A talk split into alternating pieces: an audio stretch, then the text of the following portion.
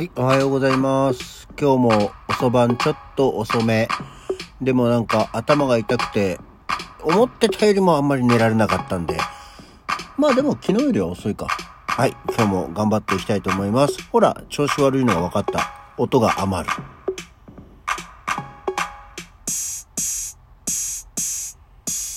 はい。改めましておはようございます。えー、起き抜けラジオ、西京一。ああ、ほら。なんかちょっとね、違う。よくわからない、違う。9月30日、午前7時24分、起き抜けラジオ、西京一でございます。うん。なるほど。なんか本調子じゃないのが、これでよくわかるね。第一声がいつもと同じことを喋るのに、わかんなくなるっていうところに、こう、脳みその動きの悪さが露呈してくるわけでございますね。だからそんな起き抜けラジオなんですけど、そうそう、いや、ふとね、ここは別にぼんやり思った話なんで、ちょっと、あれなんですけど、今日で、な、別に、キリは何も良くないんですけど、457回目なんだそうですね。うん。で、457回って、大体どんなもんなんだろうなと思ってね。一応このラジオトークって、一番長くて1回12分でしょまあ12分、毎回毎回びっちりは喋りきっていないんで、まあ11分半ぐらいかなっていうところで計算していくとですね、だいたい3日半、まあ4日弱ぐらいの時間ですね。30多分、7、8時間ぐらいは、あの、トータルでいくと、えーお話を、まあ、放送しているようなんですね。ってことはですよ、えーまあ、この1年、も9月終わるから1年3ヶ月ぐらい、うん、の中で、えー皆さんのお時間を約4日弱、えーいただいているわけなんですけどね。あのーっていうことを思って、ああ、本当に聞いていただいている方はありがとうと思ってみました。いや、意外とやっぱり塵も積もればって感じでね、えーこんなラジオでも、いや、ほんとよく続いてんなと思って自分でも。なんか、毎日やってんのすごいねってこう、まあ、最近もう言われなくなりましたけど、聞いてる人がそこしかいないからね、多分ね。うん、なんかね、続けられてはいますけれど、意外とまあ、毎回言うのが、だって朝起きるんだもん、しょうがないじゃないっていう話をしておりますね。まあ、具合がすごく悪い時もありましたけど、まあ喋れなくはないんだなっていうことが、ね、よくわかりますよね。まあなので、まあ今後も、あの、ご愛顧のほどよろしくお願いします。ご愛顧のほどよろしくお願いしますっていうのも、なんとなく不定期定期的に話をしてますけどね。まあまあよろしくお願いいたしますよ。さて、全然話変わるんですけど、私、あの、ね、電話でお客さんとの対応をする仕事柄の話なんですけど、いや、すっごいこれ、不思議だなーって思うことが稀にありまして、よくある話じゃないんだけど、まあ、あの、結局、お客さんの情報を聞くんでさ、名前とか、生年月日とか、電話番号、住所っていう、まあ、個人情報を確認するために聞くんだよね。で、そういう時って意外と一定数さらっと言えない人がいるの。いや、例えばその、引っ越ししちゃって、実はしばらく前にもう結構前に引っ越ししちゃって、あの、住所の変更するんで、前の住所がちょっと番地なんだったっけなっていうのはまあ、ギリギリあるとして、今自分が住んでるところの、例えば住所とかっていうのを、えー、っとね、あの何々県、何々市、なんとか町の、えー、っと、番地がね、えー、なんだったっけななんとか、か、なん、わかんないなーとかっていう人がいるのね。本当と思って。自分が今住んでるところ住所ってわからないもの？で確かにそんなにさ、住所って頻繁に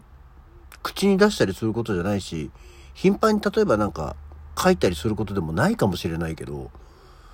住所ってさ、今自分が住んでる家だよ。わからないもの？と思って。いざなんかで迷っ、道に迷って、家に帰るのをどこに帰るのかわかんなくなった時、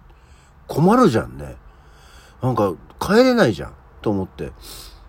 なんそういう人いるんだなと思って。まあ同様に、電話番号。まあ、最近確かに電話番号自体はね、あの、携帯電話とかになったからさ、あんまり番号を言うってこと、前はその、電話してようち何番何番だからとか、俺何番何番だからっていうのを言ってましたけど、まあ今例えばその LINE があるとかっていうことでこう、機械をかざして情報を、えー、交換するっていうことにもね、まあ、携帯時代からあるんですけど、まあ、なってきてるから、電話番号自体を覚えることがなくなったからかもしれないけどね、電話番号もわかんない人多いんじゃない？それは家の固定電話もしかりで。で、ね、あとはその、うん、まあ、生年月日はね、ちょっと違うんだけど、で、生年月日お願いしますって言うと、え、西暦？和暦？とか言うんだけど、どっちでもいいから言えよって思うね。ほんなも、お前が心配することじゃねえよっていう。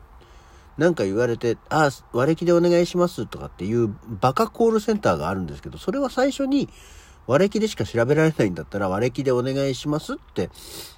言ったらそうしろっていう。生年月日お願いしますって言ったら何でもいいんだからまず言えよっていうね。そういう気がしますよね。あの、質問に質問で返すなっていう、そういうことを習ったでしょっていうことを言いたくなったりはするんだよね。そんなわけで、その、あんまり自分の、皆さんちゃんと言えます？住所とか、電話番号とか。まあ、生年月日は別にどっちだ、どうだっていいんであれなんですけど、そういうのって、言える？なんかそれがさ、だから、パッと言えない不思議ですよ。あの、まあ、確かにもう、私、前に住んでた家ってもう20年以上前ですから、住んでたところ。うん、住所は言えない。ただ、そこの場所にたどり着くことはできる。場所は分かってるから。っていう、番地なんかは覚えて忘れちゃうからねってのはあるけど、今現在住んでるところ住所はさ、分かるでしょ？普通。って思うんだけど、それは普通じゃないんだろうかって思ったりしましたね。それがね、こう、お客さん対応してて、たまに、でも、一日に一人二人はそういうなんかこうちょっと怪しげに喋る人がね、いますね。不思議って思ったわけでございます。はい。そんなわけで、また話が変わってちょっと時間があるので、えー、今日は何の日？今日9月30日はクレーンの日だそうですよ。一般社団法人日本クレーン協会と公益社団法人ボイラークレーン安全協会が1980年に制定したんだそうです。あの、クレーンって、あれでしょ、高高所作、言えねえな、高所作業をするためのね、あの、工事現場とか、あとは、港とかにあるやつね。あの、港のやつだとクレーンだとあの、キリンみたいなやつがあったりして、たまに船乗ったり、こう、海近く行ったりすると、あの、キリンがいっぱい並んでるとこ見ると、おーとかってなりますけどね。まあ、クレーンの日っていうのが、えー、まあ、クレーンの安全に使うための日っていうことだそうですよ。クレーン作業っていうのも当然する機会がないですからね。そういうことか。へえ、別にだからってその、今日はどのクレーンもいっぱいいつもより動かしますってことではないし、クレーンを楽しむためのイベントがあるわけではないですけど、クレーンの日なんだって。で、あとは、今日はくるみの日。えー、これは長野県のくるみ愛好家が制定したんだそうですけど、これがね、今日また久しぶりにあの語呂合わせがうまいことばっかりをあの紹介してましたけど、今日9月30日でしょ？くるみのく、くるみのみ。で、くるみは丸いの 語呂合わせ。ゼロを丸いとは読まないけど、くるみは丸いで9月3930なんだって。ちょっとそれはどうだい？それはどうだい？くるみ愛好家。もうちょっとなんか愛好してるんだったらいい日があったんじゃないかと思いますけどね。えー、くるみの食材としての素晴らしさ、用途の広さなどをアピールすることが目的なんだそうです。で、確かに今私あの、ロカボ生活の中の一環として、ミックスナッツを食べてますけど、私が買ってるミックスナッツって、アーモンドとカシューナッツとくるみが入ってるやつなんだね。で、間違って、ここのとこ、なんとなくぼやっとして間違って買っちゃってた、あの、食塩無添加の、あの、ミックスナッツ。前も言ったけど、なぜミックスナッツ、食塩無添加の方が値段が高いんだ、と思ってたんですけど、で、この間、店頭で見てたらね、あのー食塩使ってる方が内容量が 270g で580円ぐらいだったのかな？うん。で、えー食塩無添加の方は 340g で800いくらだったんだよね。あってことは、であれ？と思ってなんか、今まであんまりそこまで気にしてなかったんだけど、グラムあたりの単価で言うと、食塩無添加の方が安くね？と思って。なんかパパッと計算したらちょっと安かったんだよね。あ、じゃあいいか。量多いし、と思って、えー食塩無添加のミックスナッツを食すようになりました。